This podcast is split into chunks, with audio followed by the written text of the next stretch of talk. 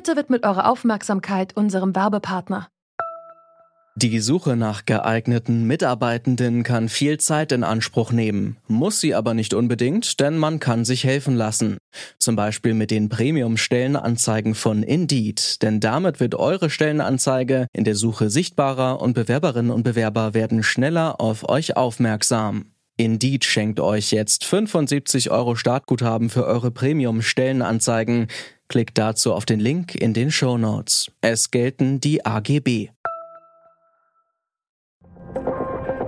Jetzt folgt ein Spot und dann startet der Podcast.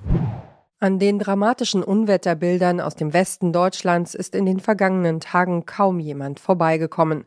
Durch die Wucht der Zerstörung haben viele Menschen alles verloren. Die Aufräumarbeiten werden noch viele Wochen dauern. Die Aktion Deutschland hilft leistet Nothilfe für Betroffene. Das starke Bündnis deutscher Hilfsorganisationen hilft bei Evakuierungen, organisiert Notunterkünfte und unterstützt traumatisierte Menschen. Ihr könnt mit eurer Spende helfen, zu helfen. Alle Informationen findet ihr in den Shownotes dieses Podcasts und unter aktiondeutschlandhilft.de. Das wird ziemlich eigenartig. Also liegt es daran, dass die Menschen, die dort für uns performen und ähm, die Athleten selbst für die gerechte Stimmung sorgen. Aber auch so ist es wieder was, woran man sich erinnern wird. Wie man die Olympischen Spiele auch nimmt, es werden besondere Spiele. Das hat der Wassersprenger Patrick Hausting Mitte Juli in der Sportschau über die Olympischen Spiele in Tokio gesagt.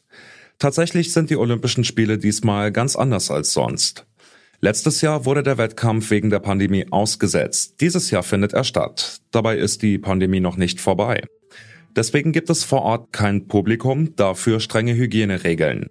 Statt Austausch und Völkerverständigung gilt es, Kontakte zu vermeiden. Wir fragen uns deshalb, Olympischer Geist und Corona, passt das zusammen? Es ist Donnerstag, der 22. Juli. Ich bin Johannes Schmidt. Hallo.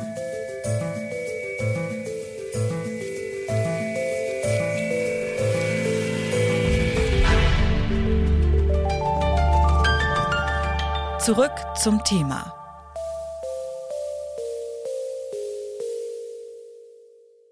Die Olympischen Spiele haben begonnen. Und das, obwohl ein Großteil der japanischen Bevölkerung dagegen war, die Wettkämpfe jetzt abzuhalten. Denn viele Japaner und Japanerinnen haben Angst, dass sich das Virus in ihrem Land weiter verbreitet. Nun gibt es in Tokio statt Begegnungen und Austausch eben Masken- und Abstandsgebote. Was bedeutet das für die Stimmung unter den Athleten und Athletinnen? Das habe ich Michaela Stählberg gefragt.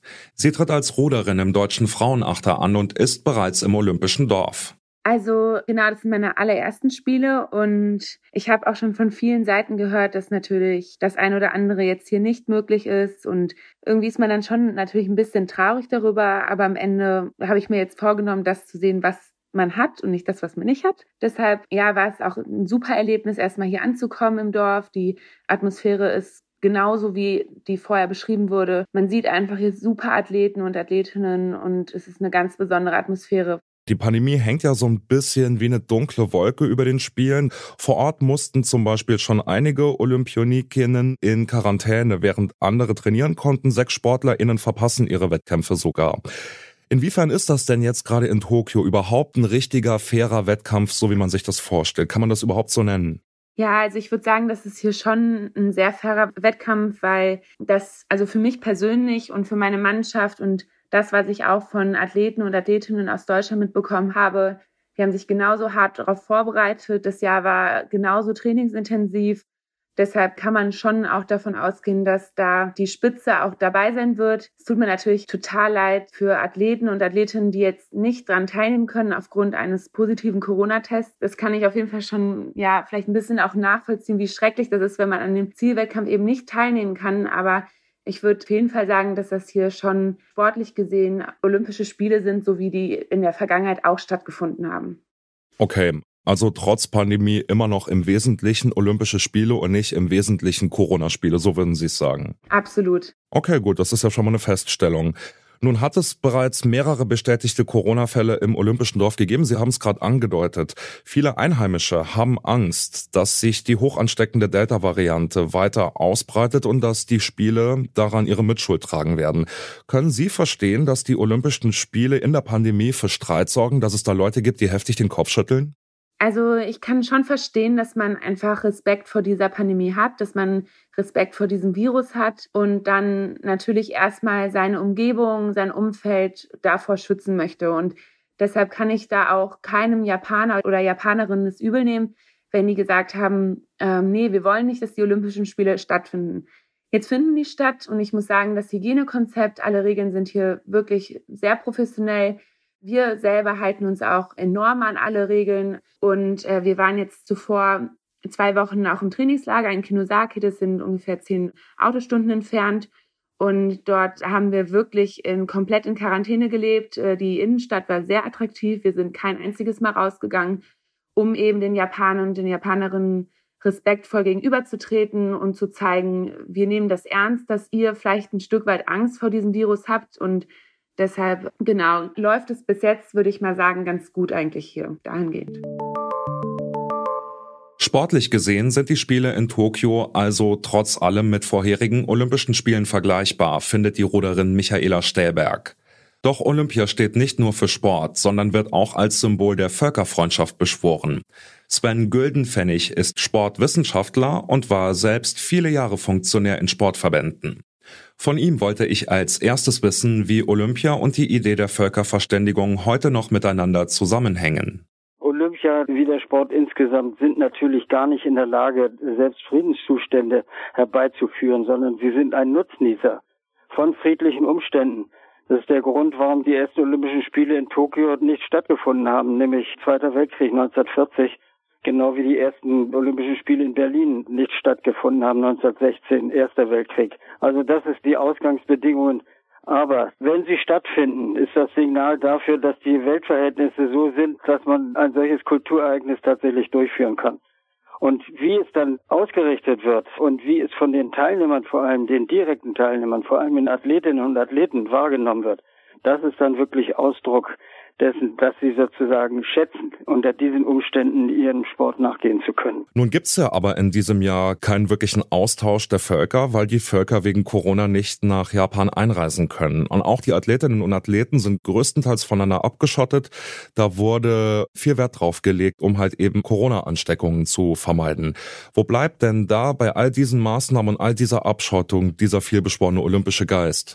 Ja, wir sollen unsere menschlichen Möglichkeiten nicht unterschätzen. Wir alle wissen, dass wir behindert sind im Augenblick in unseren Kommunikations- und Ausdrucksmöglichkeiten, aber das verhindert trotzdem nicht, dass man das Ereignis als solches wahrnimmt. Das Publikum, äh, auch das ist etwas, was wir seit anderthalb Jahren gelernt haben mit den sogenannten Geisterspielen. Das Publikum ist immer sehr hoch geschätzt in der öffentlichen Wahrnehmung, aber es ist sekundär. Primär sind es Veranstaltungen der Sportlerinnen und Sportler. Und die Sportlerinnen und Sportler nehmen sehr wohl wahr, wo sie sind, mit wem sie sich treffen. Und insofern ist das Grunderlebnis sozusagen nicht ganz so exzessiv ausgelebt, wie das sonst der Fall ist. Aber es ist da. Und das ist aus meiner Sicht das Entscheidende.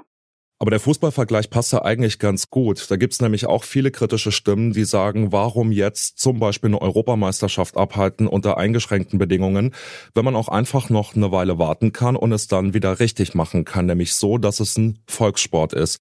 Warum nicht bis 2022 warten? Warum jetzt so eine eingeschränkte Veranstaltung machen?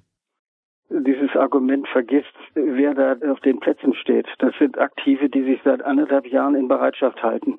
Das ist eine ganze Generation von Sportlern, die sich in Bereitschaft halten und die man nicht ewig hinhalten kann.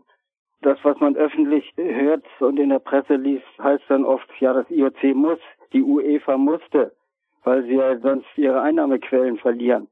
Das sind sicherlich Gesichtspunkte, die eine Rolle spielen, aber entscheidend ist, dass wir es mit Lebewesen zu tun haben, die möglicherweise ihren großen Auftritt, den sie in ihrem Sportlerleben dieses eine Mal haben, verlieren würden. Und das ist das Entscheidende. Man kann das nicht ewig hinauszögern. Dass die Olympischen Spiele in diesem Jahr trotz Corona stattfinden, freut vor allem die Athletinnen und Athleten.